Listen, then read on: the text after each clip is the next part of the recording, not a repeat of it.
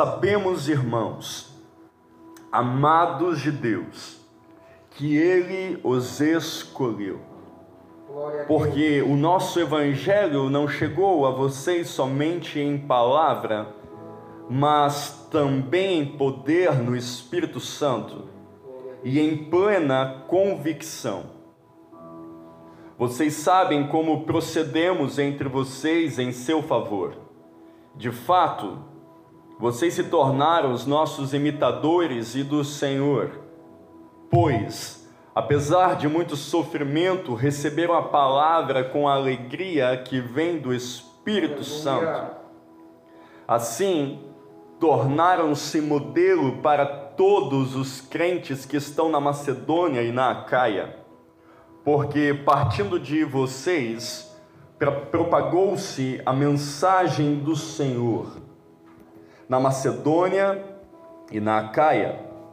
Não somente isso, mas também por toda parte tornou-se conhecida a fé que vocês têm em Deus. Glória a Deus.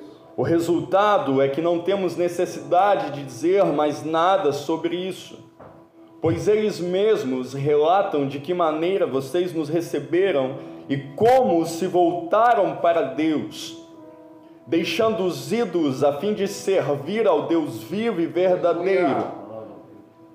Perceba o verso 10.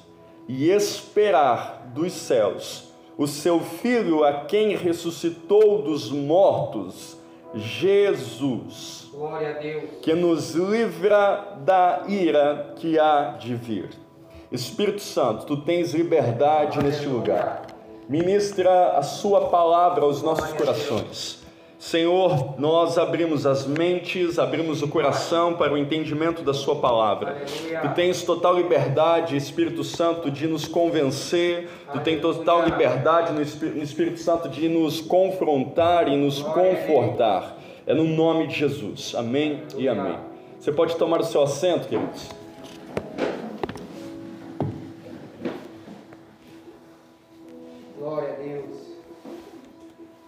Aleluia. Glória a Deus. Queridos, quero ministrar essa palavra para vocês, dizer que estava com saudade. É, ficar em casa porque nós somos livres é uma coisa mas ficar em casa de forma obrigada muda todo o ambiente. A nossa casa, que é tão aconchegante, ainda que seja de qualquer forma, mas a nossa casa sempre é aconchegante. Ficar em casa porque você foi forçado não é nada legal. Tudo começa a te estressar, né? Nos últimos dias a pastora Mayra estava estressada, queria sair, queria sair. Eu, ó mulher, você quis ir no posto, agora aguenta, né? A ordem foi, foi tua de ir no posto, eu não queria não. Mas nós estivemos um pouco doentes, mas nada tão sério, ficamos alguns dias só mal, mas por ordem médica a gente teve que nos ausentar. E graças a Deus terminou, né? Aleluia. Graças a Deus. Queridos, eu quero compartilhar essa palavra e ela é uma palavra muito pastoral. Até porque Deus tem ministrado algumas coisas no meu coração que nós não precisamos mais chorar por emoção nós precisamos chorar por arrependimento. Muito tempo a igreja ela chorava porque sentia a presença do Espírito Santo. E isso é muito bom. Nós precisamos sentir a presença do Espírito Santo. Nós temos que chorar. Nós temos que nos deleitar na presença de Deus. Nós temos sim que, que voltar a, a entender o poder de Deus. Sabe, queridos, e quando nós vemos o poder de Deus, não tem como não chorar ver pessoas curadas, ver, ver Deus agindo, pessoas transformando, é consequência, a gente se emociona mesmo. Mas o fato é que muito tempo nós choramos como igreja porque apenas sentimos, mas nunca caminhamos numa mudança. E eu creio que Deus tem nos alertado sobre isso porque nós precisamos mudar todos os dias. E uma das mensagens que mais tem queimado no meu coração, e vocês sabem disso, nós estamos há algum tempo já falando sobre isso, é sobre o fim dos tempos. E saiba você que nós estamos muito perto do arrebatamento de Jesus, do arrebatamento da igreja. Jesus virá.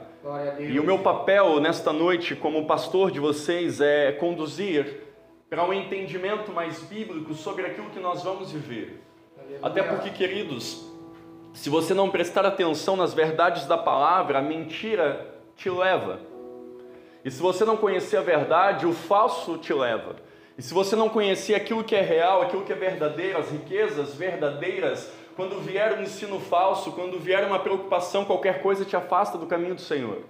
E nós estamos vivendo dias, queridos, que os falsos têm crescido. Porque a Bíblia diz que nos últimos dias os falsos mestres, eles cresceriam. Nós temos vivido dias que ensinos falsos têm chego na igreja. E nós não podemos nos mover mais por aquilo que é falso, o verdadeiro tem que reinar em nós. Aleluia. É por isso que eu assumi um compromisso diante de Deus e diante de vocês há algum tempo, que eu serei um pregador da eternidade. Muito mais do que te ensinar a ganhar dinheiro, muito mais do que te ensinar a estar bem, a estar próspero neste tempo, a ter uma boa família, eu quero te ensinar a ir para o céu. Glória E te ensinar a ir para o céu, quer dizer, a garantia de que realmente você chegou no fim e concluiu o que Deus tem para você. Então, o meu papel como pastor é te instruir na verdade, para que a verdade mude a sua vida e que você chegue aos olhos de Jesus e chegue aprovado perante Deus. Porque você está reprovado diante de Deus, não importa se você foi aprovado perante os homens. Entenda o que eu vou lhe falar, queridos. Os homens te aprovar não quer dizer que Deus está te aprovando. Ah, você tem uma boa aceitação perante os homens, você é um homem bem visto. Eu lembro do período da minha infância, sabe o que eu mais ouvia? Esse é um bom menino. Porque na minha escola eu era alguém que não incomodava, tirava as boas notas. Na família eu, eu não trazia problemas. Então a fama de bom menino pegou. Na igreja, o bom menino era sempre eu. Mas isso não quer dizer que diante de Deus eu era o bom menino. Porque somente Deus me conhecia ainda na minha adolescência, somente Ele sabia os meus pensamentos, a minha forma de me portar perante aos olhos dele e escondido das pessoas. Então a aprovação de pessoas não te garante a aprovação de Deus. É por isso que esses dias são dias que você precisa estar aprovado diante de Deus, Glória porque Deus. o fim ele está próximo.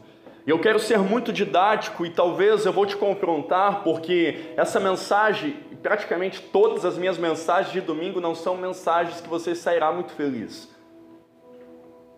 Porque antes de ministrar para vocês, queridos, certamente eu chorei dizendo: Deus, como eu preciso de mudança. Glória a Deus, Pai. Semana passada foi uma das semanas muito atípicas na minha vida. É, semana retrasada, no caso, duas semanas atrás, nós estamos no começo de outra semana. Porque eu fui bombardeado com desânimo e certamente tem a ver com a fase que eu estava doente. Quando a gente está doente, parece que tudo é pior. A gente enxerga como se fosse a última pessoa. Nós nos enxergamos dessa forma, enxergamos tudo ao redor e parece que piora tudo. Talvez se você esteve doente essa semana, você sabe. Te dá um desânimo, te dá um desejo de largar algumas coisas. E essa semana, retrasado, foi a semana que aconteceu isso comigo. E eu meditei sobre tudo que eu estava vivendo e sobre aquilo que nós precisamos mover como igreja. E já essa semana agora foi uma semana completamente diferente. Porque eu tomei algumas posições, porque porque eu mudei a forma de pensar, porque eu me posicionei em algumas coisas. E sabe, queridos, eu tenho entendido que nos últimos dias, ou você acorda, ou você não subirá aos céus. Nós não temos mais tempo para brincar com Jesus. Não temos mais tempo de viver um cristianismo falso numas igrejas que diz pare de sofrer, que diz vença aqui. Nós não podemos mais aceitar isso, porque, queridos, vencer aqui é ótimo quando você já venceu perante Deus. Vencer na terra, conquistar as riquezas é excelente quando Deus te olha e diz: realmente você está aprovado. Aleluia. Agora é inútil você ter tudo aqui, você estar muito bem, mas perante aos olhos de Deus, Deus dizer servo mau e servo infiel. Então, o meu papel com vocês é ser muito claro e muito simples. Eu quero ser simples com vocês, para instruí-los na verdade, que vocês cheguem perante aos olhos de Deus e Deus diga para você: muito bom, pode entrar no gozo do teu. Senhor, porque tu foi aprovado. É por isso, queridos, que o meu compromisso, primeiramente, é com o próprio Deus, com a Sua palavra. Eu não quero mais te agradar. Eu quero agradar o Senhor e talvez irá te confrontar. Porque eu sei, queridos, que haverá o juízo do Senhor. E no juízo do Senhor ninguém escapa. É por isso que nós precisamos mudar, porque. E agora eu vou entrar na mensagem. A igreja de Tessalonicenses, é por isso que há este nome, Tessalonicenses. Eles viviam numa cidade chamada Tessalônica. É como nós vivemos em Palhoça e somos palhocenses. Então o apóstolo Paulo, ele fundou esta igreja e começou essa igreja. E apóstolo Paulo nunca via uma igreja por bairro, nunca via uma igreja por setor. Apóstolo Paulo via a igreja da cidade. Então, quando ele escreve a essas pessoas convertidas, ele elogia essa igreja. E sabe, queridos, é raro, se você ler um pouquinho mais da Bíblia no Novo Testamento, é raro o apóstolo Paulo elogiar tanto. Ele mais exorta do que elogia. Ele pega algumas pessoas e chacoalha essas pessoas. Quando você lê a Bíblia, você vê que ele é um pouco grosseiro, ou correto, vamos dizer assim. Então o apóstolo Paulo escreve para essa igreja, escreve aos Tessalonicenses e começa a elogiar algumas coisas. E ele diz: Olha, vocês estão indo muito bem, porque vocês receberam a palavra e vocês têm mudado conforme essa palavra. Escuta, queridos, eu quero que nós venhamos a amadurecer tanto. Eu não estou falando você como homem só, você como mulher, mas você como cristão, amadurecer tanto que Deus possa nos elogiar. Será que Deus elogia? Deus elogia. Porque se Ele diz para uns que são servos maus e infiéis, Deus diz para outros servo bom e servo fiel. Então Deus elogia. E nós precisamos nesses dias ouvir o elogio de Deus e não mais somente das pessoas. Nós precisamos entender que é possível agradar o Senhor. Nós precisamos entender que é possível ser uma igreja que, aos olhos de Deus, é uma igreja aprovada.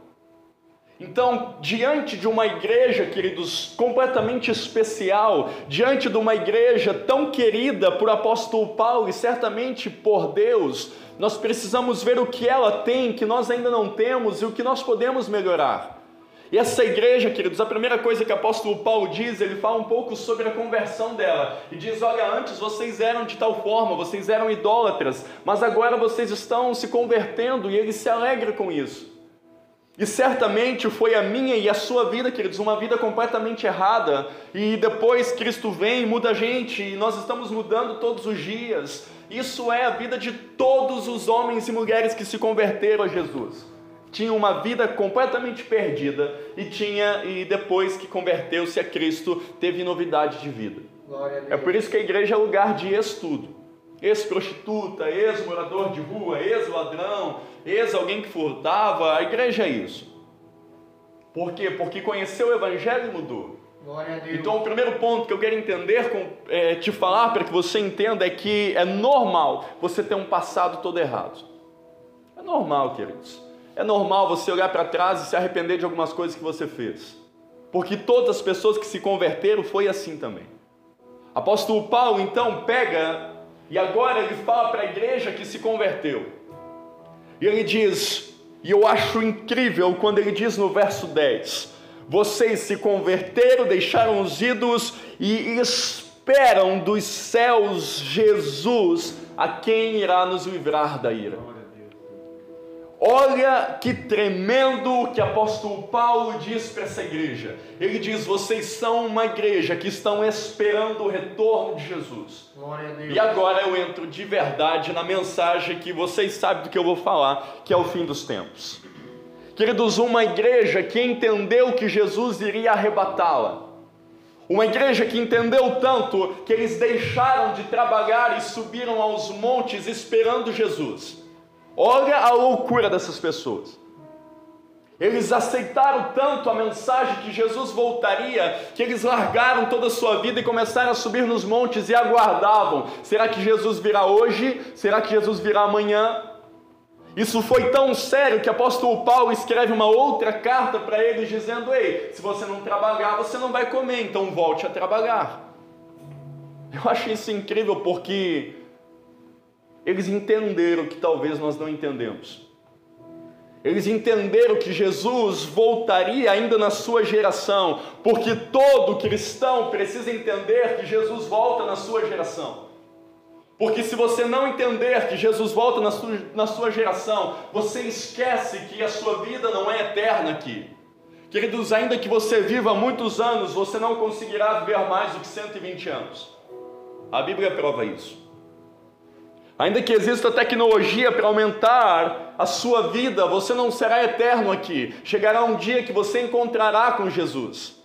Mas o que eles esperavam não era somente a morte deles para o encontro com Cristo. Eles esperavam o que eu chamo, o que a Bíblia chama, o que nós precisamos entender. Eles, eles esperavam o arrebatamento. Aleluia. O que é o arrebatamento? Queridos, o arrebatamento é o arrancar da igreja. O arrebatamento é a recompensa dos que permaneceram fiéis. É Deus tirando a igreja do pior que virá. Perceba que este ano de 2020 está muito atípico. E você precisa ser sincero comigo, você que tem mais anos do que eu de vida. Você sabe que durante a história toda, pouquíssimas vezes nós vimos o que estamos vendo. Porque já aconteceu pandemias por aí. Isso não é novidade. Nós tivemos pandemias piores do que o que nós estamos vivendo hoje. Já aconteceu terremotos, já aconteceu ciclone, já aconteceu pestes, tudo isso já aconteceu. Mas intenso como nós estamos vivendo nesse ano é atípico. Recém nós saímos de uma pandemia, estamos na pandemia e nós cremos que está passando.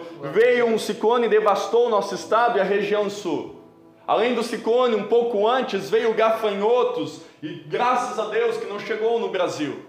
E sabe, queridos, gafanhoto não é novidade para Deus.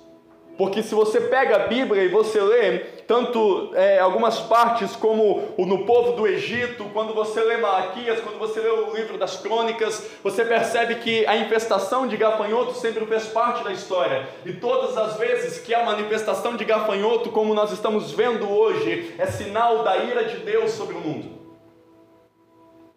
Não sobre a igreja, sobre o mundo.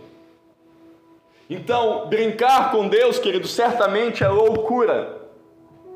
Porque é um Deus que é justo e ele está balançando, ele está amassando o mundo e amassando a igreja, para que a igreja entenda o que já deveria ter entendido, para que a igreja faça o que já deveria ser feito, para que a igreja se posicione na posição que já deveria ter tomado. É por isso que nós não podemos mais brincar diante de todos os sinais que está acontecendo. E perceba, queridos, o arrebatamento, a terra que grita. E a terra, o globo terrestre está gritando. Está gritando para o retorno de Jesus. Arrebatamento é Cristo vindo até nas nuvens e a igreja subindo. Glória a Deus. E por que que isso acontecerá? Porque o Senhor irá nos livrar da ira que há de vir. A ira que há de vir não é o inferno.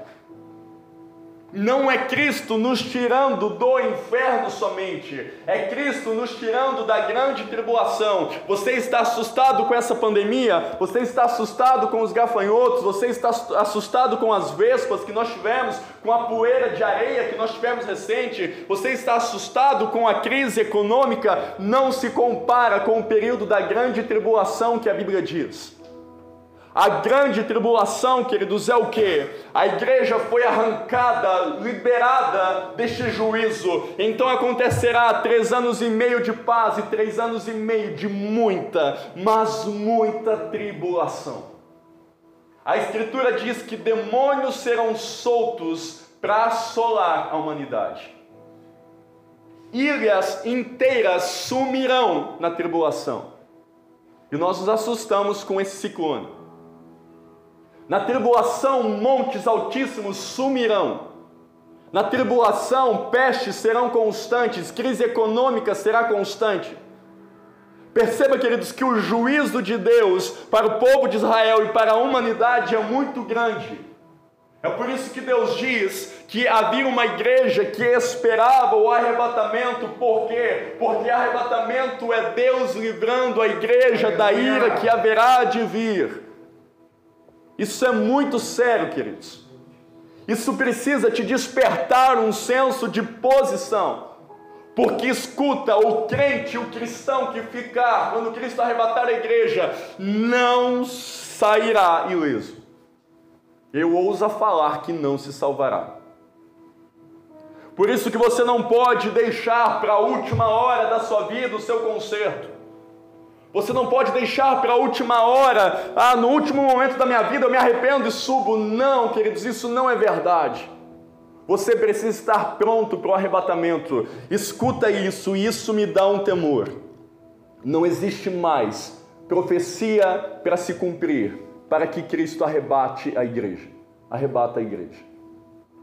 não existe promessa para se cumprir, para que aconteça o arrebatamento. Certamente você já assistiu alguns filmes, eu falei que eu vou ser muito didático nesta noite. Filmes de ficção, onde algo extraordinário acontece, as pessoas desaparecem, enfim, viram caos. Se você é um pouquinho mais antigo, você já assistiu Deixados para Trás, um filme que expressa um pouco de verdade, não tudo, sobre o fim dos tempos. E você vê aquela cena que todos desaparecem e viram um caos no mundo. Você sabe o que eu estou falando? Amém. Arrebatamento é isso. Quando Cristo arrebatar a igreja, não ficará nada daqui, daquilo que é da terra. Se você tem aliança, irá ficar. Se você tem suas roupas, irá ficar. Você sobe sem nada. Cristo vem nas nuvens. A Bíblia diz que soa a trombeta. Os mortos ressuscitam primeiro, os mortos que estão em Cristo. E então os vivos são arrebatados e sobem nas alturas com Jesus. Isso é incrível. Nós subiremos com o nosso amado. E então, enquanto estivermos lá desfrutando das bodas, eu quero simplificar de uma grande festa, de uma grande celebração no céu. A Bíblia então diz, queridos, que na terra estará acontecendo a grande tribulação. Surgirá um governo único, e certamente vocês já estão vendo isso uma organização, um ambiente sendo preparado para a manifestação do anticristo. Subirá um homem, será feito um homem que todos irão admirar.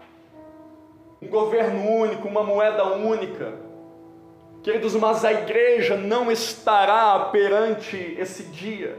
Aleluia! Deus livrando a igreja. Se você pegar as escrituras, queridos, Deus sempre trata com a nação de Israel. Pastor, eu não entendo muito. Deixa eu simplificar um pouco. Se você já assistiu os Dez Mandamentos, você sabe que havia um povo escolhido por Deus que foi perseguido, foi escravizado, então Deus liberta esse povo. Esse povo é a nação de Israel. Deus sempre lidando com este povo, mas esta nação, queridos, não obedeceu ao Senhor. Então o Senhor pausa o relógio com eles e diz: Daqui a pouco eu trato com vocês de novo. E Deus faz algo que nós estamos vivendo hoje, que você precisa entender. Deus traz a realidade da sua igreja. Deus diz: Israel, depois eu trato com vocês, mas agora eu levantarei a minha igreja. Queridos, a igreja de Jesus, se você lê o Antigo Testamento, ela nunca foi revelada. Os profetas, nenhum homem do Antigo Testamento falou que chegaria à igreja. Sabe por quê? Porque a igreja é um mistério, é o que a Bíblia diz, é um mistério de Deus. Porque a igreja, queridos, é Deus em nós. A Bíblia diz que Jesus subiu aos céus e mandou o Espírito Santo, e o lugar de morada do Espírito Santo é dentro de você. Glória a Deus. E nós estamos cumprindo este período, esta dispensação, onde a igreja está se movendo onde pessoas estão se convertendo a Jesus, mudando as suas vidas, só que o tempo da igreja está determinado pelo Senhor. Nós não seremos eternos aqui na terra. Deus sabe o tempo do fim da igreja. Deus já tem o dia que será o fim do período da igreja. E a Bíblia diz que o que detém a ação do anticristo é a igreja. Quando a igreja subir, acontecer o arrebatamento, o Espírito Santo não sairá da terra, ele somente agirá diferente.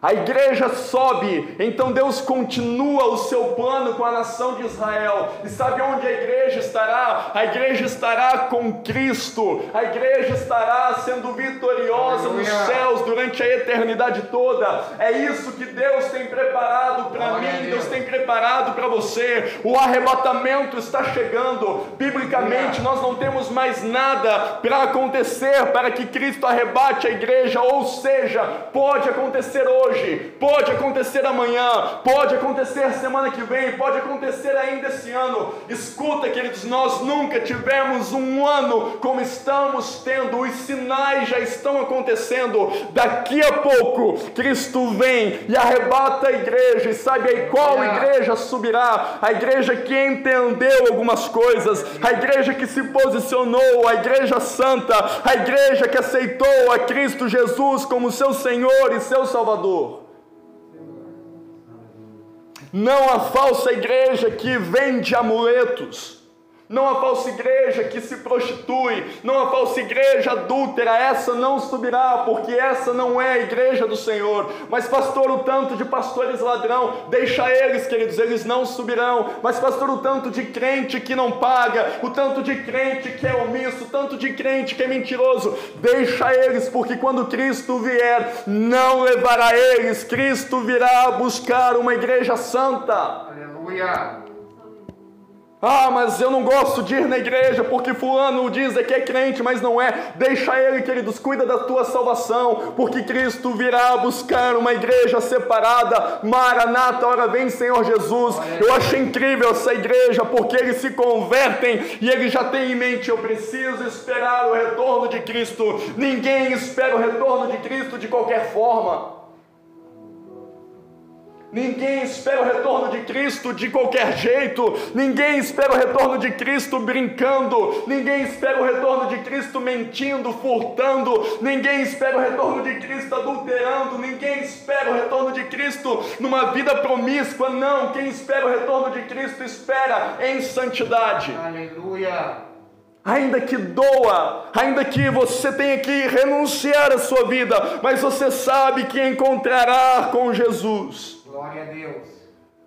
E o que eu devo fazer, pastor? Primeira coisa, você precisa se preparar para o arrebatamento.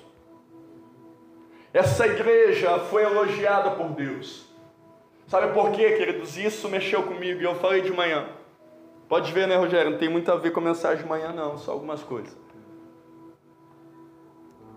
Que no arrebatamento, quando a igreja sobe, ela passará por um juízo que é o juízo final, ou o juízo do trono branco, que é o que a Bíblia diz. Você subiu aos céus, eu espero que tenha sido muito claro, esteja sendo. Você, igreja, foi arrebatada por Jesus. Então você passará um tempo nas bodas do Cordeiro, numa grande celebração. Mas haverá o juízo final, o julgamento de Deus. E o julgamento de Deus não é mais para te condenar, porque você já está salvo. Escuta isso. Salvação, querido, se perde, mas salvação não se perde de qualquer jeito. Eu preciso te ensinar sobre isso porque há uma geração da minha idade que se levanta como vós, mas ainda não aprendeu algumas coisas que eu estou me submetendo a aprender. Uma geração como a minha se levanta e diz: Não, você conheceu Jesus, você é salvo eternamente, fica tranquilo. Não, queridos, não, não fica tranquilo. Porque salvação se perde por algo que a Bíblia chama de apostasia. É quando você nega a fé em Jesus, daquele que você conheceu um dia e depois você renunciou tudo isso. Você não perde a sua salvação porque hoje você não orou.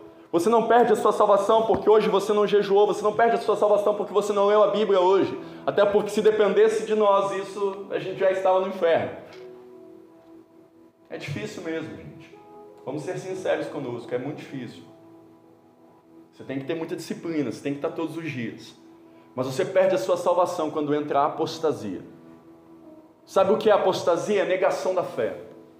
É quando um pecado entrou na sua vida, ainda que pequeno, e ele começa a te incomodar. Daqui a pouco entra o esfriamento espiritual. Você era um homem de oração, você parou de orar, você não ora mais. Quando você vinha para a igreja e você não vem mais. E sabe, Vai ser muito sério o que eu vou te falar agora, mas eu preciso que você entenda. Muitas pessoas nessa pandemia estão no inferno e não sabem, porque deixaram de congregar. Ah, pastor, mas a igreja salva alguém? Não salva alguém, queridos. Quem salva é Jesus. Porque se igreja, se fosse a igreja que salvasse pessoas, as pessoas que não podem ir da igreja nunca seriam salvas. A igreja não salva ninguém. Mas nunca desfruta de uma plenitude quem não vem numa igreja. E sabe, você pode ser muito muito positivo, mas você precisa concordar comigo que quando nós não temos esta comunhão entre o esfriamento, ainda que você seja um homem de oração, ainda que você seja um homem de Bíblia, mas sem estar numa igreja, eu ouso, isso é minha opinião, eu ouso falar que essa pessoa consegue permanecer por experiência. Sabe, você precisa disso. Você precisa cuidar na sua vida porque salvação, ela não é um objeto que hoje você ganha, amanhã você perde, mas é um negócio muito sério. Você precisa cuidar com um zelo todos os dias. Você precisa cuidar e segurar com toda a sua força, porque ninguém cai na fé, ninguém deixa a fé com algo grotesco, mas são com as pequenas coisas. É uma fofoca, aí vai aumentando, é um esfriamento, é alguém falou mal de alguém, é a pornografia, é aí vai aumentando o pecado, quando vê a pessoa não quer mais saber de Jesus. E essa pessoa, queridos, que negou a fé, ela sim, ela não está salva. Mas a, a igreja santa, a igreja que está em Cristo Jesus, que é você, sou eu, você aceitou Jesus. E se você não aceitou Jesus, eu vou orar com você. Você que decidiu entrar nas águas do batismo, você que já se batizou, vai se batizar, sabe? Você está em Jesus, você abriu seu coração para mudar a realidade da sua vida. Você, queridos, você está assim salvo, não tenha dúvida sobre isso. Eu acho tão ironia aquelas pessoas que dizem: Ah, eu não sei se eu estou salvo, então larga tudo, meu irmão.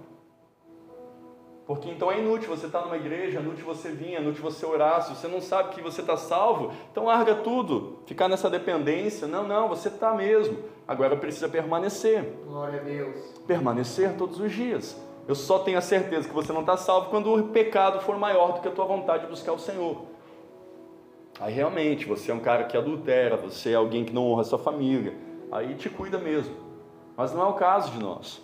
Sabe, queridos, nós estaremos então sendo arrebatados por Jesus e subiremos ao céu, e a Bíblia diz que nós teremos um julgamento, e é sobre esse julgamento que eu quero falar um pouco mais com vocês. Porque esse julgamento que Jesus Cristo fará conosco não é mais um julgamento para te jogar no inferno. Não, porque você já está no céu. Aleluia, você já está com Ele. Mas, queridos, a Bíblia diz que então você que está em Cristo, Ainda que pessoas já morreram, eles não estão dormindo, não, queridos, eles estão acordados. Eles estão aguardando esse julgamento. Ainda que você esteja em Cristo, ainda que você se converteu, esse julgamento ninguém escapa. Esse julgamento, queridos, é onde Cristo julgará, isso é muito forte, todas as nossas obras. Você já está no céu, você já venceu, aleluia. Mas é um julgamento de galardão, um julgamento de recompensas. Eu não sei como será completamente, mas no céu, queridos, haverá recompensas, segundo as obras de cada um. Você não é salvo por causa das suas obras, mas você é salvo para as obras. Escuta isso, isso é muito sério, isso precisa te dar um temor, porque no fim da sua vida, quando Cristo te arrebatar ou você morrer e haver um encontro com Cristo, haverá o julgamento de todas as suas obras. Olha a seriedade disso, é isso que a Bíblia diz: que haverá fogo e queimará o que é de feno, o que é de palha, o que é de madeira, irá purificar o que é de ouro. Ou seja, nós estaremos no fim da nossa vida, ainda que sejamos salvos, nós teremos um encontro com os olhos de Jesus. Os seus olhos queimarão tudo que nós construímos que não foi sólido. É por isso que eu não falei isso de manhã, mas eu quero falar hoje à noite. Queridos, você precisa começar a resolver suas pendências. Eu falei com a minha esposa hoje que tem alguns amigos que eu parei de conversar e foi por, por deslocamento, vim para essa igreja, comecei a pastorar e fui deixando. Eu falei, eu vou começar a fazer o caminho de volta, vou começar a entrar em contato com as pessoas que eu caminhava antes, vou ver se ficou alguma pendência nossa, vou ver se eles ainda me amam, se eu ainda amo eles, se ficou alguma coisa que tem que resolver. Sabe, é você poder olhar para as suas contas financeiras e começar a resolver, ainda que seja pouquinho de pouquinho. É você ligar para uma pessoa, olha, eu te devo, camarada, eu, eu não quero, não esqueci disso, mas também não consigo te pagar dessa forma, vamos negociar.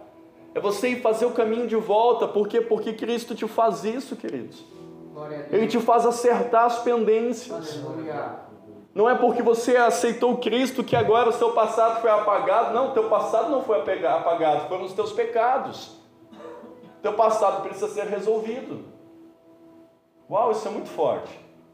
Porque diante do trono de Jesus, ainda que você seja salvo, você será julgado pelas suas obras. E hoje eu conversava, e agora eu entro num papo muito pastoral nessa mensagem.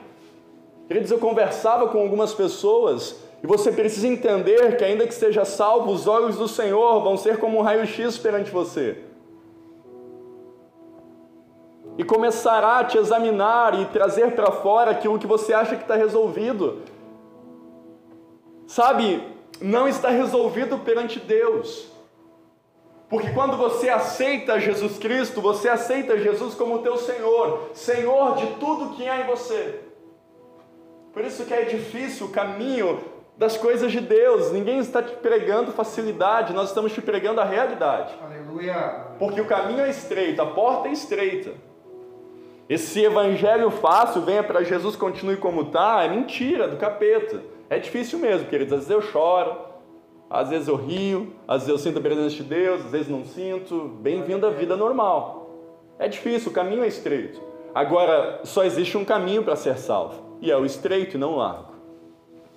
E diante dos olhos de Jesus, se nós entregamos a nossa vida para o Senhor, os seus olhos queimarão todas as nossas obras, e aquilo que foi sólido permanecerá, o que não foi será consumido, e você poderá deixar de receber recompensas porque você não foi sincero com aquilo que ele fez em você. Vamos entender um pouco? Esta igreja, ela se converte. E sabe qual é o primeiro passo dela que apóstolo Paulo diz e que nós lemos? Ela é imitador dos homens e imitadores do Senhor. Aí hoje de manhã eu falei algo muito sério, eu repito sem medo nenhum. Você precisa ser o meu imitador. E eu falo isso com muita tranquilidade, porque você nunca encontrará pecado em mim. Você encontrará falhas. Eu vou errar com você, queridos. Bem-vindo à humanidade. Mas pecado você não terá um pastor que cairá em adultério, você não terá um pastor que cobiçará as irmãs da igreja, você não terá um pastor que roubará financeiramente, você não terá um pastor que é preguiçoso, presunçoso, prepotente, de forma alguma. Você terá um homem de Deus que você precisa me olhar. Porque os homens que ignoram que as pessoas olhem para eles é que no fundo estão escondendo o grande pecado e as mentiras deles. Eu detesto e Agora você está tendo um culto muito pastoral. Até você que está assistindo por aí. Eu detesto aquelas pessoas que dizem não olhe para mim, olhe para Jesus. Quer dizer que a vida é completamente errada, então. Porque apóstolo Paulo diz: ser de meus imitadores como eu sou do Senhor. Aleluia. Então nós temos que ter responsabilidade, queridos. E igual eu falo, você pode olhar para mim, porque pecado você não encontrará, mas fale assim. Eu vou errar, você vai chorar às vezes com os meus erros. Eu lembro na minha, na minha liderança, o, o tanto que eu errei. Fui preferencial com algumas pessoas, e são erros. Mas ninguém pode olhar para o meu passado e dizer ali tinha um homem que se dizia de Deus, mas sua vida era totalmente errada. Não, não é comigo. A primeira coisa que essa igreja entendeu é que ela precisava olhar para os homens de Deus. E se você não tem referência de homem de Deus, olhe para mim. Se você tem, continue olhando para ele. Agora, à medida que esse homem se perde da palavra, chuta ele, querido, fica com a Bíblia. À medida que esse homem se, se perde na sua caminhada e começou a reinar em pecado, olha para ele não, filho. Larga ele, fica com as escrituras, fica com o Senhor, porque o Senhor não erra. O Senhor não peca. O Senhor nunca pecou, ele viveu como homem e não pecou. Mas uma das coisas que você precisa entender é que você precisa de referencial. E essa parte é fácil. Eu quero te ensinar nesta noite a primeira coisa, para que você se prepare para o arrebatamento, você precisa olhar para os homens de Deus. Porque eu tenho compromisso com a Escritura, eu tenho compromisso com a oração, eu tenho compromisso com a minha esposa, eu sou um exemplo de marido, serei um exemplo de pai, serei um exemplo de avô e, se Deus permitir, de, de bisavô. Por quê? Porque não estou aqui, porque não tenho nada para fazer. Até porque evangelho não é lucrativo. O mundo gospel é, mas evangelho é cruz, é renúncia. A primeira coisa que você, igreja, para que comece a caminhar, você precisa olhar para os referenciais e olhar para o Senhor. Quando você olha o Senhor, quando você vê alguém, se esse alguém não está como o Senhor, tira esse alguém e olha para o Senhor. Glória a Deus. Mas você precisa caminhar com pessoas sérias com o Evangelho. É por isso, queridos, que eu abomino completamente esses pastores que se intitulam pastores, mas tratam as ovelhas como como objeto. Mais manipulam, mais vende a fé do que são homens de compromisso. Aqui não, nessa igreja não. Enquanto Deus me permitir vida, você pode ficar muito tranquilo quanto você deixar os seus filhos comigo, você deixar é, as suas esposas ao meu lado, vocês deixarem tua família aos meus cuidados, que eu jamais serei um lobo, eu sou um pastor. Glória a Deus. Por que estou falando isso publicamente? Que eu assumo publicamente essa responsabilidade. A Aleluia. gente não tem que ser omisso, não. Se desse um documento para assinar, eu assinaria. Porque pecado, quer dizer, é uma decisão. Não pode ser uma desculpa. Ah, eu adulterei porque a tentação foi maior. Não, você adulterou porque você quis.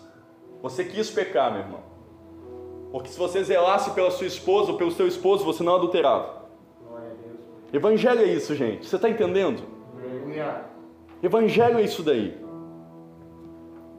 A gente já chorou demais por sentir a presença de Deus. Eu creio que começou o tempo da gente chorar por arrependimento. Ah, Deus é bom, aleluia, Ramaná, e você fala em línguas, isso é tudo muito bom, mas não te levará a ser salvo. Essa igreja, ela via os homens também. Pastor, mas está difícil referenciar, o rapaz está mesmo, concordo com você. Mas graças a Deus que Deus te trouxe essa igreja e você tem. Glória a Deus. Graças a Deus. Isso não é prepotência, não, é saber que eu tenho um compromisso com você.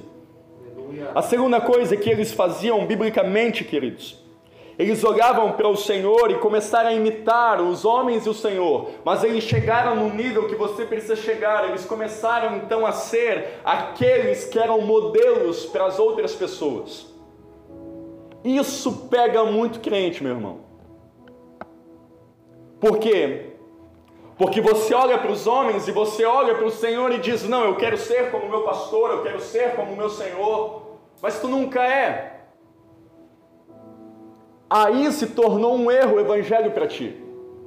Porque percebe, eu quero que você leia na sua casa sobre a história um pouco da igreja de Tessalônica. Era uma igreja que imitavam os homens, imitavam o Senhor, mas então a Bíblia diz que eles começaram a se tornar os modelos então para as outras pessoas. Glória a Deus. Sabe o que é isso? Eles tinham uma vida toda errada, eles aceitaram Jesus e eles mudaram de vida e a vida deles mudaram tanto que eles começaram a ser os referenciais.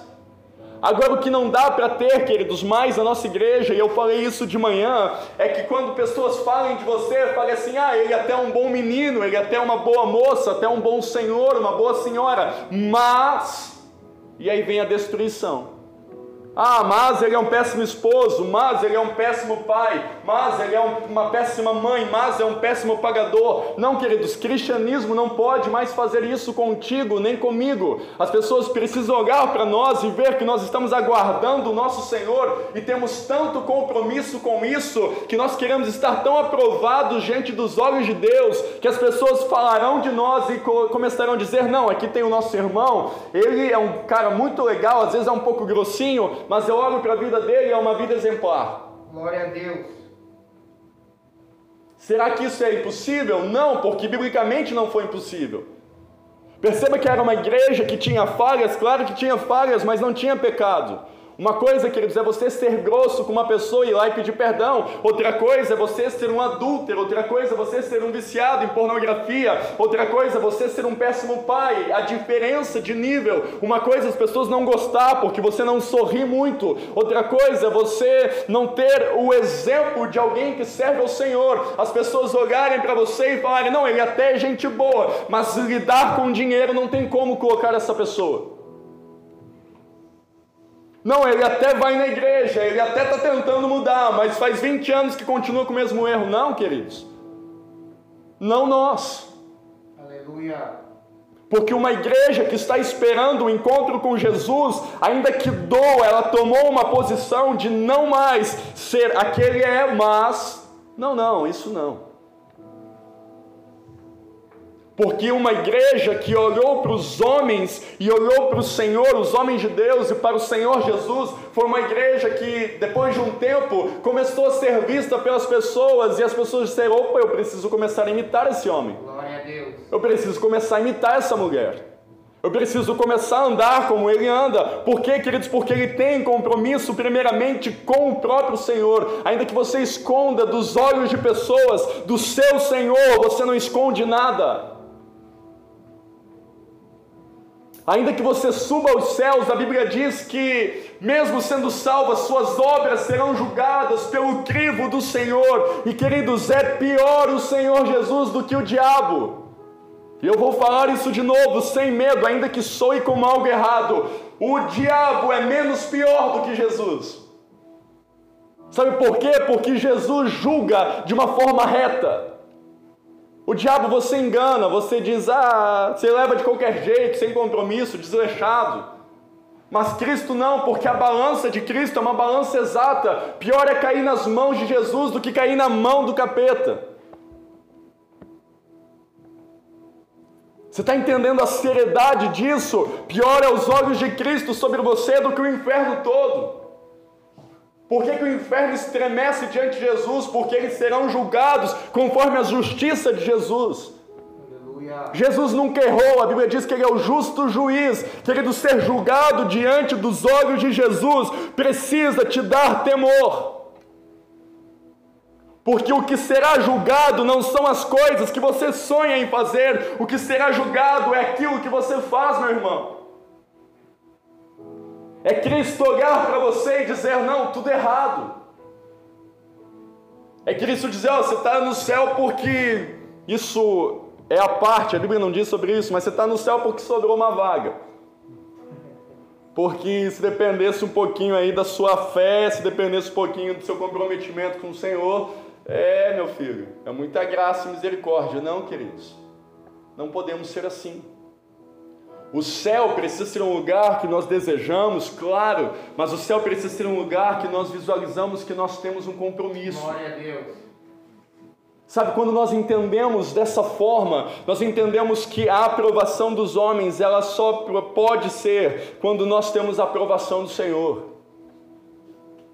Lembra, o Senhor elogia pessoas. O Senhor elogia pessoas. O Senhor diz para um servo mau e infiel e para outros diz servo bom e fiel. Aos olhos do Senhor nós não podemos escapar. Aos olhos do Senhor nós não podemos, queridos, dar desculpa. Aos olhos do Senhor nós não temos o que fazer. O que, que ele julgará? Tudo. Sabe o que as igrejas ensinavam? E não é só isso. Ah, Cristo julgará o que você faz para a igreja. Cristo julgará o que você faz para a obra do Senhor. Não, isso é uma parte. Cristo julgará tudo. Ele não é o teu Senhor, Ele é o Senhor de tudo na sua vida, querido. Aleluia. Todas as parábolas de Jesus, algumas delas, termina com o Cristo sendo revelado que viria. Por exemplo, na parábola da vinha, é o Senhor da vinha que vem. Na parábola dos talentos, é o Senhor que contratou os servos que vêm. O que está dizendo é que tudo aquilo que eles receberam nas mãos, chegará um dia que o Senhor virá e cobrará isso. Porque nós oramos tanto dizendo que nós não temos nada, que tudo é do Senhor, e de fato é do Senhor, Ele cobrará pelo que é dele. Aleluia. Ele olha para ti, meu querido, e Ele quer te ver como um pai que glorifica Ele. Ele olha para ti, minha irmã, e quer te ver como uma esposa que glorifica Ele. Ele olha para ti, filho, e quer ver você sendo glorificado, sendo Cristo glorificado através da, da sua filiação. Ele olha para ti, administradores, e quer ver você pagar as contas. Ele olha para ti e quer ver você acordando sem ser preguiçoso. Ele olha para ti e quer ver você sendo um bom administrador do seu tempo. Sabe, a gente espiritualiza muito às vezes e não é muito assim. Se Ele é o Senhor de tudo, Ele cobrará tudo de nós. Não tem como alguém ser um bom pastor ser um péssimo pai ou um péssimo esposo. Porque ainda que a igreja cresça, eu serei cobrado por falta de paternidade.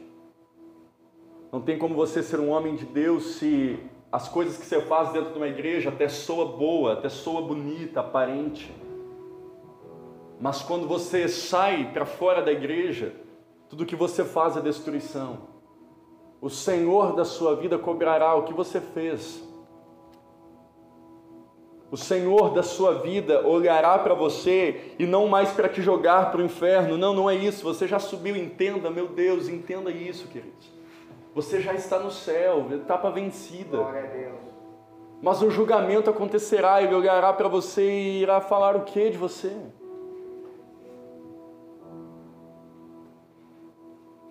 Nós precisamos caminhar nesse, nesse entendimento porque as desculpas que nós damos para o Senhor até podem convencer os homens, mas não convence o Senhor. Ah, pastor, como, como eu sou falho. Amém, queridos, eu também. Vamos dar as mãos, vamos mudar junto. Agora só não dá para ficar na mesma. Glória a Deus. Ah, pastor, mas meu passado foi todo errado. Meu filho, se você conhecesse o passado dos homens da Bíblia, você acharia a sua vida uma beleza. Você não matou ninguém ainda? Beleza, você está melhor do que os caras da Bíblia. Você não adulterou? Tranquilo, filhão, teu ponto está maior. Porque o passado desses homens também foram terríveis. Mas você vê um Deus que restaurou todas as coisas e mudou. E esses homens não deram desculpas para Deus, esses homens mudaram de vida, se mataram, não mataram mais. Esses homens se posicionaram de tal forma, entendendo o caminho estreito, que eles produziram ao Senhor obras que estão firmes. E a pergunta que ecoa sobre nós nesta noite é: você está preparado para o grande juízo do Senhor, o dia que ele olhará para você? Porque, queridos, eu não sei você, mas eu já temo quando a minha liderança me chama.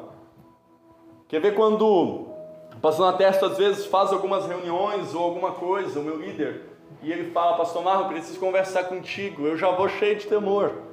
Vixe, será que eu fiz alguma coisa que eu não sei se eu fiz? Será que eu aprontei sem saber que eu aprontei? O que, que será que, né? E às vezes não é nada, mas eu já vou com um temorzinho, né? Já começo a pensar em tudo. E às vezes acontece com você também, quando você escuta é, eu como seu pastor às vezes te chamando, às vezes você fica, ixi, o que, que eu fiz? Ou quando o seu patrão, você que trabalha registrado, você sabe disso, quando teu patrão te chama, ó, no final do dia quer conversar contigo, ah, já passa uma história na tua mente. Você, Ixi, você já fica, será que é porque eu cheguei atrasado? Não, mas eu não cheguei atrasado, mas você acha que chegou atrasado. Não, mas eu cheguei no horário. Você começa a pensar, pensar por quê? Porque você sabe que você tem uma responsabilidade. Agora, quando nós falamos de cristianismo, nós evidenciamos o amor de Deus, esquecemos do, da justiça dele. Deus é amor, queridos, Deus é amor, o amor te transforma para que você passe pelo crivo dele. Porque ele é amor, mas ele é um justo juiz. Se você teme em conversar com as pessoas que têm liderança maior do que você, imagina como você ficará diante do Senhor da sua vida que fez os céus e a terra, que fez tudo que há, tudo que existe, fez o grande mundo que nós vemos, o Deus que nos fez. Imagina você conversar com Ele, sabe as suas orações que eu também oro, dizendo: Senhor Jesus, fala comigo, me responde, Senhor Jesus, ministra meu coração. Sabe o que você fala? Eu quero dizer, queridos, que o dia da conversa acontecerá.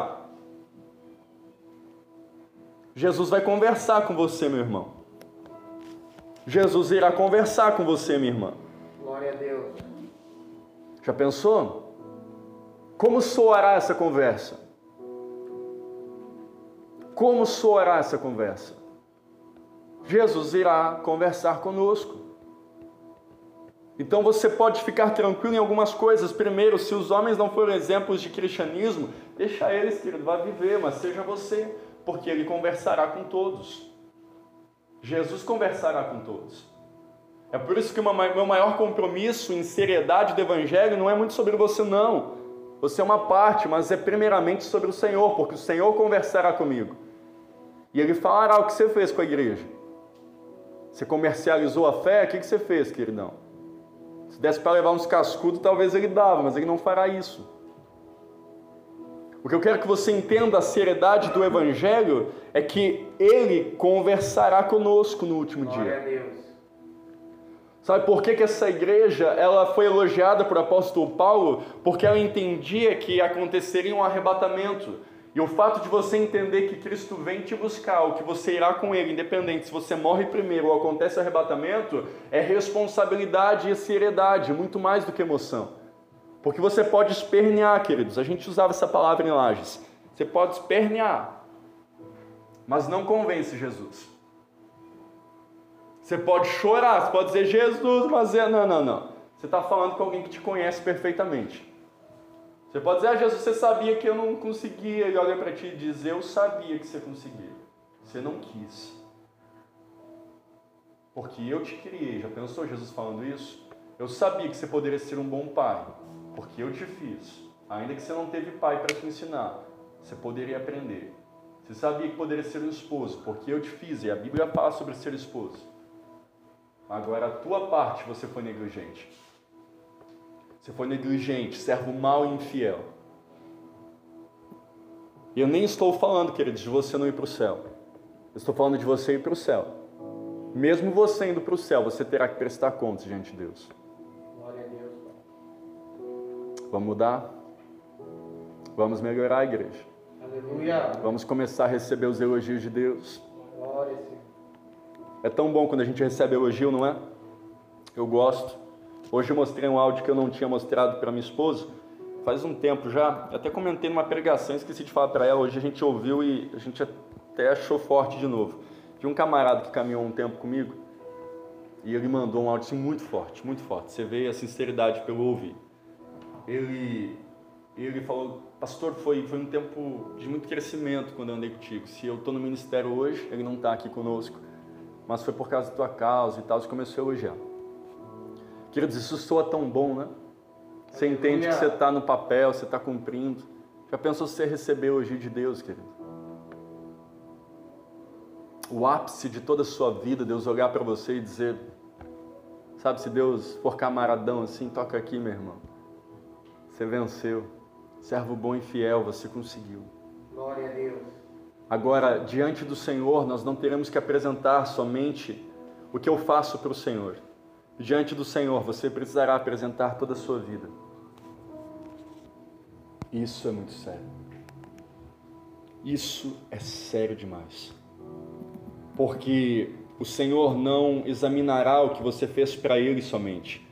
O Senhor passará o crivo em tudo que você tem, em tudo que você é.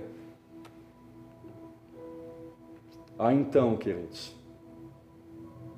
seremos julgados com o juízo de Deus. Pastor, isso quer dizer que eu posso ir para o inferno? Não, querido, se você já passou, se você está em Cristo, você está para o céu, meu irmão. Continua. Vamos lá, vamos aceitar Jesus de verdade, vamos renunciar, vamos largar o pecado. O céu está à tua porta. Glória a Deus. Não é sobre céu, é sobre a responsabilidade para aqueles que chegam no céu.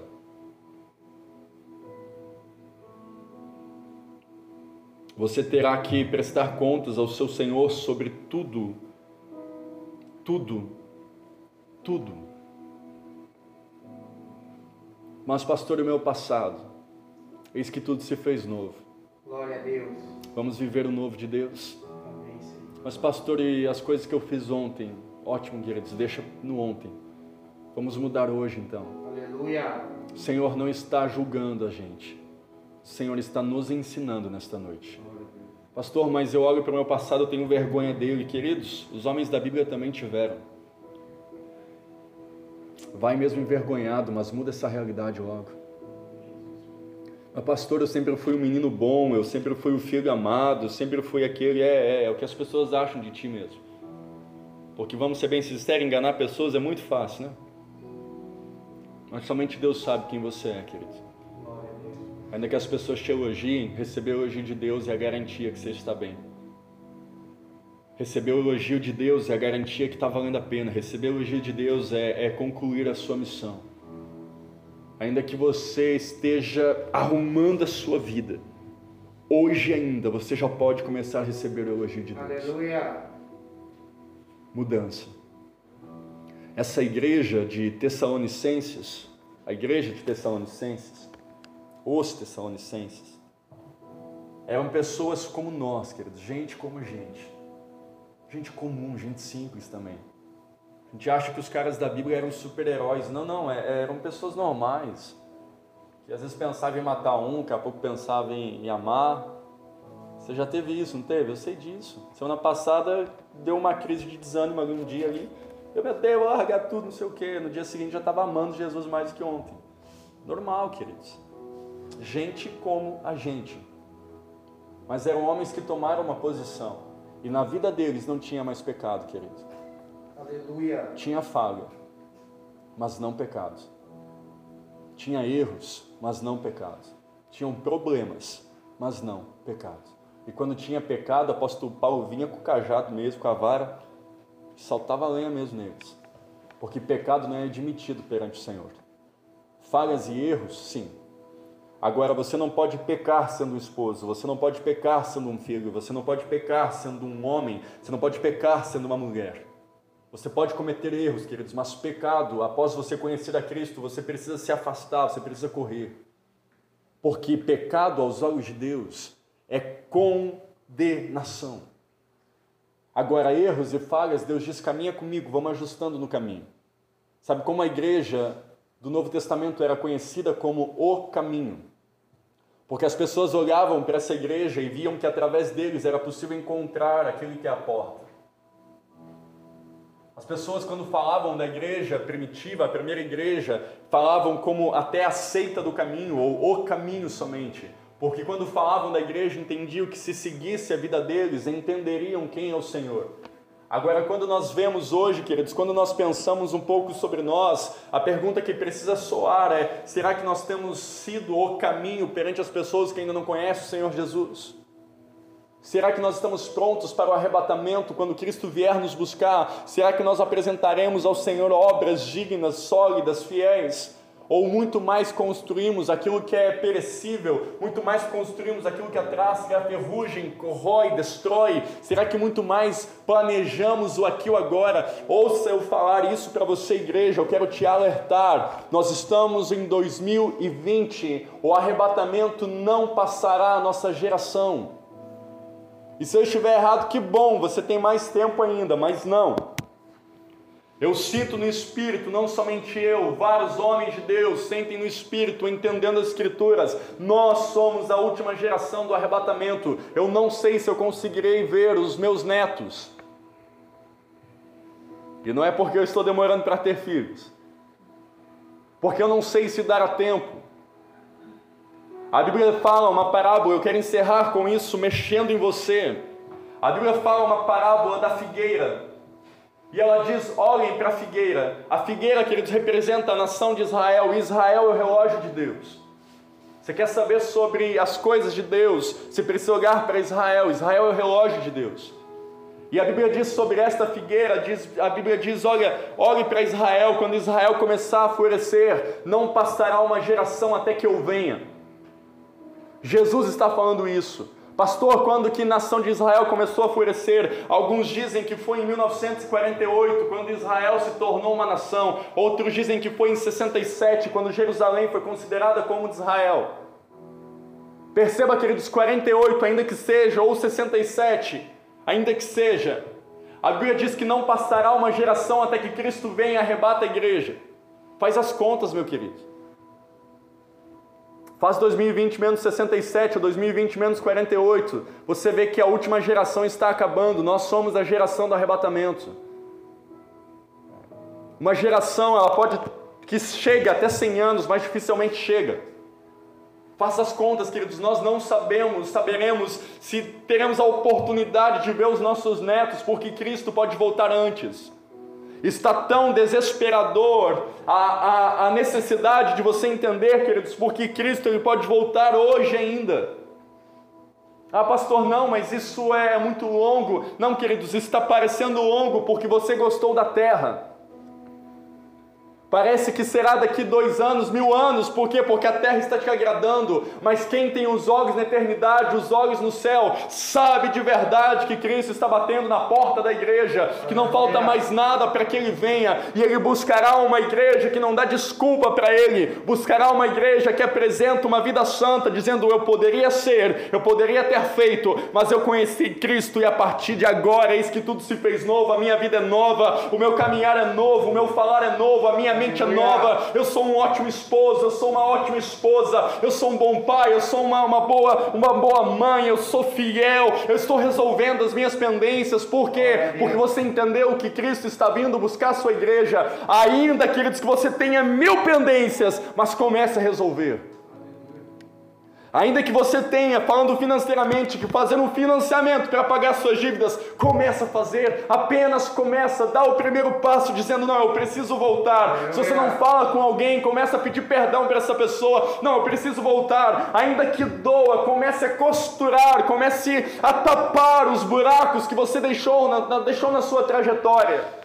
O que não pode ter é um cristão convertido que não conversa mais com fulano, não conversa mais com ciclano. O que não pode ter é alguém que aceitou Jesus, que não pode passar numa rua, que não pode passar numa cidade. Não, um cristão ele precisa estar limpo. A Bíblia diz: apresenteis ao Senhor com mãos limpas e coração puro. Você pode até ter manchado as suas mãos de sangue, mas Cristo vem limpar as suas mãos, queridos para que você se apresente a Ele com mãos limpas. Você pode até ter machucado as suas mãos porque você feriu pessoas. Você pode até ter pisoteado em pessoas na sua história. Você pode até ter sido um excelente, um péssimo pai. Você pode até ter sido um péssimo administrador. Você pode até ter tido buracos feios, terríveis na sua história. Mas há um Cristo que ele coloca tudo novo para que você volte e refaça isso de novo. Olha, querido, eu quero te pedir perdão, porque até ontem eu não conhecia Cristo, mas hoje eu conheci, minha vida está transformada. Eu quero dizer, me perdoa. Me perdoa porque eu fiz tanta coisa para você. Falei o que não devia. Queridos, começa. Começa. Começa. Diante dos olhos de Jesus nada é escondido. Começa a resolver as pendências. Comece a resolver as pendências. Mas, pastor, é impossível resolver. Rapaz, você já tentou resolver? Funciona quando você tenta. Eu lembro que no começo do meu casamento eu estava muito endividado. Bem no começo, assim, a gente fez uma loucura, minha esposa, novinho, né? Não sabíamos o que fazer. Nossa, e a gente demorou, a gente demorou algumas coisas. E até que um dia tomei uma posição, falei, amor, vamos resolver isso tudo. Vamos começar. Quando a gente começou, queridos, parece que a porta ela, ela foi se abrindo, as coisas foram dando certas. Por quê? Porque a gente começou. Sabe, ainda que doa, começa. Porque os olhos do Senhor, eles, eles verão você. Aleluia. Ninguém se esconde do Senhor, meu amado. Glória a Deus. Você pode se esconder de mim, você pode se esconder até da sua esposa, você pode se esconder do teu esposo. Só Deus sabe os momentos que você chora se escondendo. Mas do Senhor ninguém esconde, queridos. Aleluia. Você pode fugir, mas do Senhor ninguém foge. Você pode tentar, mas do Senhor você não consegue. Então começa a entender que uma igreja que amadureceu é uma igreja que entendeu que o arrebatamento está próximo, que nós teremos um encontro com Jesus e que Ele olhará para nós e Ele desejará que pelo menos você tenha começado a resolver. Porque uma coisa é o tempo de ignorância, ah, você não sabia. Aleluia, queridos, ninguém precisava saber, não. Outra coisa é você saber que você precisa mudar. Comece a dar um basta no que precisa dar, comece a continuar o que precisa ser continuado, entendendo que é muito mais importante você glorificar o Senhor em tudo que você faz do que achar que a aprovação dos homens basta. Eu não quero ser um pastor que você goste, queridos. Deus já era. Você pode me detestar, mas uma coisa você nunca poderá dizer: que eu não tentei te levar para o céu. Já era, queridos, o tempo de dizer, ah, vamos vencer. Não sei se vai dar tempo para vencer, não, querido. Ah, vamos ficar rico. Não sei se vai dar tempo para ficar rico, não. Você sabe que o planejamento para prosperar é de dois a cinco anos se você estiver num, num lugar muito bom. Não sei se vai dar, não. Ah, quando eu tiver lá meus 50 anos, vou me aposentar. Eu não sei se vai conseguir, não. Ah, eu vou mudar amanhã. Talvez não chegue amanhã para ti. Ah, mas quando eu tiver mais tempo. Não, não, não. Você não tem falta de tempo, você tem desculpas perante o Senhor. Ah, mas é que eu estou esperando. Não, você não está esperando. Se você esperasse, já tinha aparecido. Os que esperam no Senhor renovam suas forças. Você já estava com tudo feito. Você não está esperando, não. Você está dando desculpa para não mudar. Você está dando desculpa para continuar no pecado. Você está dando desculpa porque a desculpa sempre é melhor, mas perante os olhos do Senhor você está reprovado, querido. Você pode pensar, mas Deus não me dá oportunidade. Claro que Ele não dá. Você vai é, é, é, estragar o nome dele. vindo de Deus, você não vai ter oportunidade nunca, querido. Porque as pessoas que estão usando o nome de Deus não foi Deus que levantou. Elas que cresceram. Você entende isso? Deus nunca levanta alguém para estragar o nome de Jesus. Deus levanta alguém para fazer o nome de Jesus exaltado. Aleluia. Ah, mas Deus não me levanta. Claro que não. Deus vai levantar preguiçoso? Nunca. Deus vai levantar pessoas com pendências? Deus não levanta, querido. Porque Ele quer te proteger. Ele sabe que se Ele te levantar dessa forma, você vai ser destruído. Uma, por quê? Porque ninguém vai olhar para você e te achar o modelo de Cristo. Começa por aí.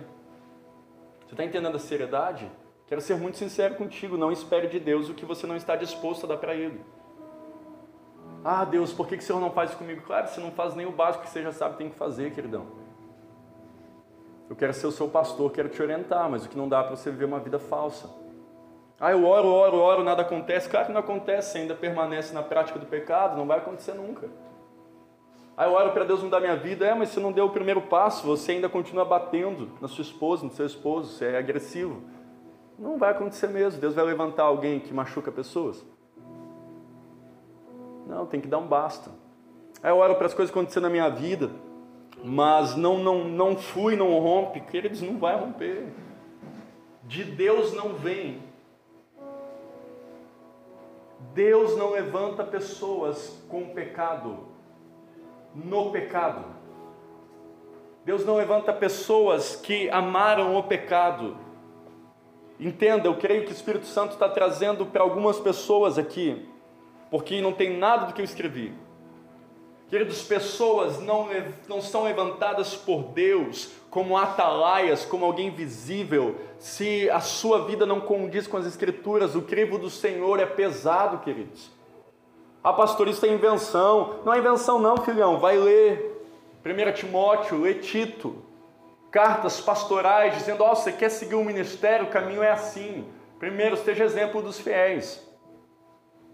Seja marido de uma só mulher. Uau, querido, isso é muito forte. Deus não levanta homens que irão destruir o seu santo nome. Mas Deus levanta homens que tiveram um passado terrível, mas se arrependeram. Então entenda que a sua história, entenda que a sua vida não é condição para Deus ter te levantar ou não te levantar, não. O que faz alguém novo é uma posição dizendo: ainda que eu fui tudo isso, eu me posicionei, a partir de agora eu mudei. Agora, a desculpa de não mudança para os olhos do Senhor é um freio na sua vida. Dizendo, é, o camarada, ele não consegue resolver isso e está me pedindo isso. Se eu der isso, estraga a vida dele toda. Ah, pastor, eu oro para que a minha família seja abençoada, mas você não te posiciona a entender o papel para ter uma família abençoada. Ah, eu oro para o meu casamento ser abençoado, mas você precisa examinar o seu casamento no crivo da Bíblia e ver se está fechando. Porque, querido, se não está fechando, ou a pessoa não entendeu, ou ela não quer, e se ela não quer, realmente você tem que ver se vale a pena.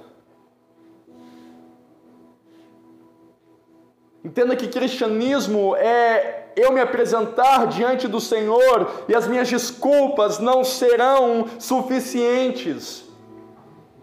Queridos, não existe vício, não existe pecado, não existe práticas, não existe pornografia, prostituição, não existe nada que Cristo não possa mudar. Porque prostituta se converteu, ladrão se converteu, sonegador de imposto se converteu. Agora, a ordem de Cristo sempre foi a mesma para essas pessoas: vai, não peques mais. Ou seja, até aqui você pode ter caminhado dessa forma, mas o meu encontro contigo te mudou, então prossiga diferente. Porque aos olhos do Senhor, queridos, pecado ainda nos afasta dele, e não trate pecado como problema. Se você está em pecado, ou é mudança ou é morte. Os olhos do Senhor, eles consomem todas as nossas desculpas, as nossas falhas, eles consomem tudo. Ah, eu batia na minha esposa por causa disso. Não, você não batia por causa disso. Ah, adulterei por causa disso. Não, não, não coloque desculpa. É porque você ou não conheceu a Cristo ainda, ou você realmente quer ser um mau caráter. Porque cristianismo não faz um homem fraco nem uma mulher fraca. Cristianismo faz vencedores. Você pode entender isso pelo amor de Deus. Cristianismo faz homens que vencem, mulheres que vencem. Dia após dia, a Bíblia diz que nós somos mais do que vencedores em Cristo. Jesus.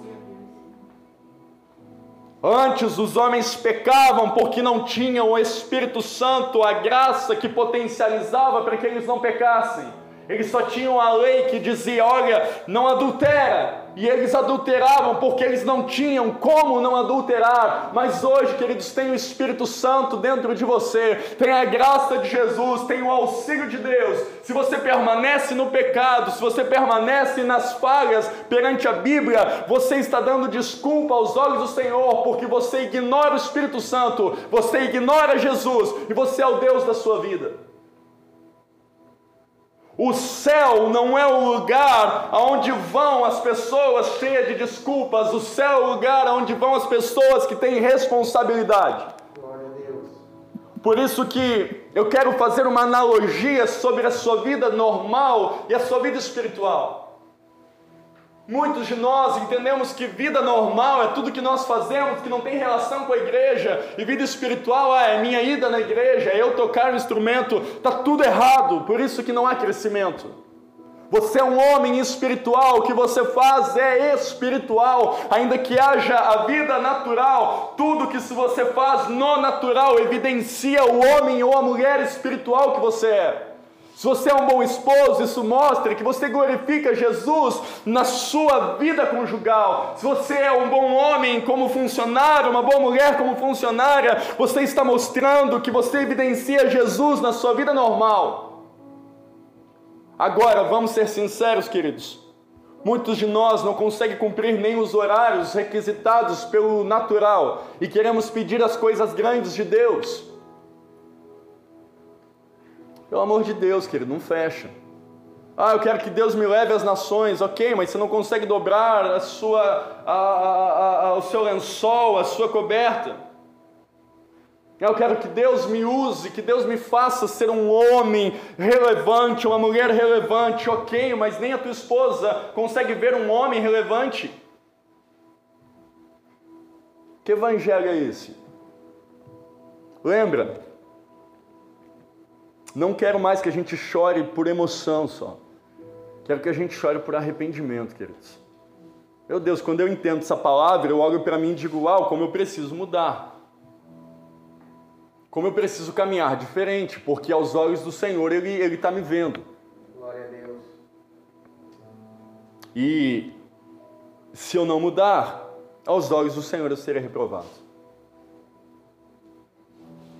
Lembra? Não é condenação, é orientação. A condenação virá no último dia. Ainda é orientação. Eu quero que você entenda, e eu encerro com isso, a urgência que eu preciso me posicionar, que você precisa se posicionar, porque Cristo está batendo na porta. Aleluia. Ó, eu estou ouvindo pum, pum. Ele está vindo, queridos. Glória a Deus. Ele está vindo. Isso é uma alegria para muitos, mas é desespero para outros. Eu espero que seja alegria para você. Glória a Deus. O encontro com aquele que nós cremos que foi morto por nós, pendurado numa cruz, sepultado, mas ao terceiro dia ressuscitou. Há uma promessa que diz que ele volta. Seus olhos são como chamas de fogo. Pastor, mas eu não sei muita coisa. O que, que eu tenho que fazer? Você tem que começar, queridão. Não dá mais para aceitar o homem que você era, a mulher que você era. Você precisa olhar para você e ver que, ah, tem que mudar ainda. Você precisa ver que não, não, não condiz com o livro da Bíblia. E quando isso acontecer, Deus olhará para você e falará: servo bom e fiel, entra no gozo do teu Senhor. Parabéns, você cumpriu. Porque eu sabia que você poderia cumprir. Glória a Deus. Eu te fiz para isso mesmo. Fiz para você ser um excelente filho. Fiz para você ser um excelente pai. Fiz para você ser exemplo, para que a sua história fosse modelo para outras pessoas. Eu te fiz para isso mesmo e você entendeu. Agora, o que não dá mais, igreja do Alto Aririu, é para nós isso. Porque eu tô de verdade não mais importando com aglomeração de pessoas, um monte de gente, tudo, ah, eu quero Espírito Santo, eu vou cumprir o ID, vai nada. Estou mais importando com pessoas que entendem o Evangelho e mudam as suas vidas. Porque a grande resposta que você dá é amanhã. Amanhã é o dia que você vai dizer se entendeu ou não. Quando você tem a oportunidade de fazer o que você fazia, você diz: Aqui não, Satanás. Glória a Deus. Não mais em mim. Até ontem era, hoje não. Até ontem eu era isso, hoje não mais. Quando você tem a oportunidade de dizer: Não, antes eu cometia isso, hoje não mais. Hoje eu mudei. Porque, queridos, chorar por emoção não te faz nada além do que emocionado. Mas chorar por arrependimento te faz uma nova pessoa. Vamos nos levantar, vamos orar? Glória a Deus. Eu sei que eu extrapolei o horário, e glória a Deus por isso, Aleluia. até porque senão a televisão estava te trancando até agora. Ou a internet, ou a janta. Vamos parar de ser menino na fé, né? Menino na fé que fica olhando o relógio dizendo: Ah, foi muito tempo. Eu já fui assim. Até um pouco tempo eu era assim. Eu falava pro pessoal, uma hora e quinze. Eu até entendo, queridos, tem que ter horário, tudo isso é normal. Agora não dá para a gente colocar a desculpa do horário enquanto a gente não está perante o Senhor aprovado. Pastor, eu não estou aprovado? Você que vai dizer. Não sou eu. Meu papel não é colocar dedo sobre você. Meu papel é trazer a palavra e levantar ela ao ponto que ela nos dê alguns tapas. Agora você vai dizer para o Senhor: Senhor, está tudo errado. Ou não, está mais ou menos, Senhor, dá para mudar um pouquinho mais. Ah, Senhor, eu acho que eu estou indo bem. Não, Senhor, eu ainda tenho que ajustar aqui. Você vai dizer, queridos, agora saiba de uma coisa: que você precisa para ir para o céu, aceitar Jesus, se batizar e ter uma vida condizente com a sua crença. Só isso. Não é difícil, não. Agora, o caminho estreito para o céu, aí você vai precisar de ajuda. E eis-nos aqui. A gente quer te ajudar. O que não dá é só para o Senhor olhar para a nossa igreja e achar que ela está indo até legal, mas ainda tem pessoas reprovadas. Coloque as suas mãos sobre o seu coração, eu quero orar.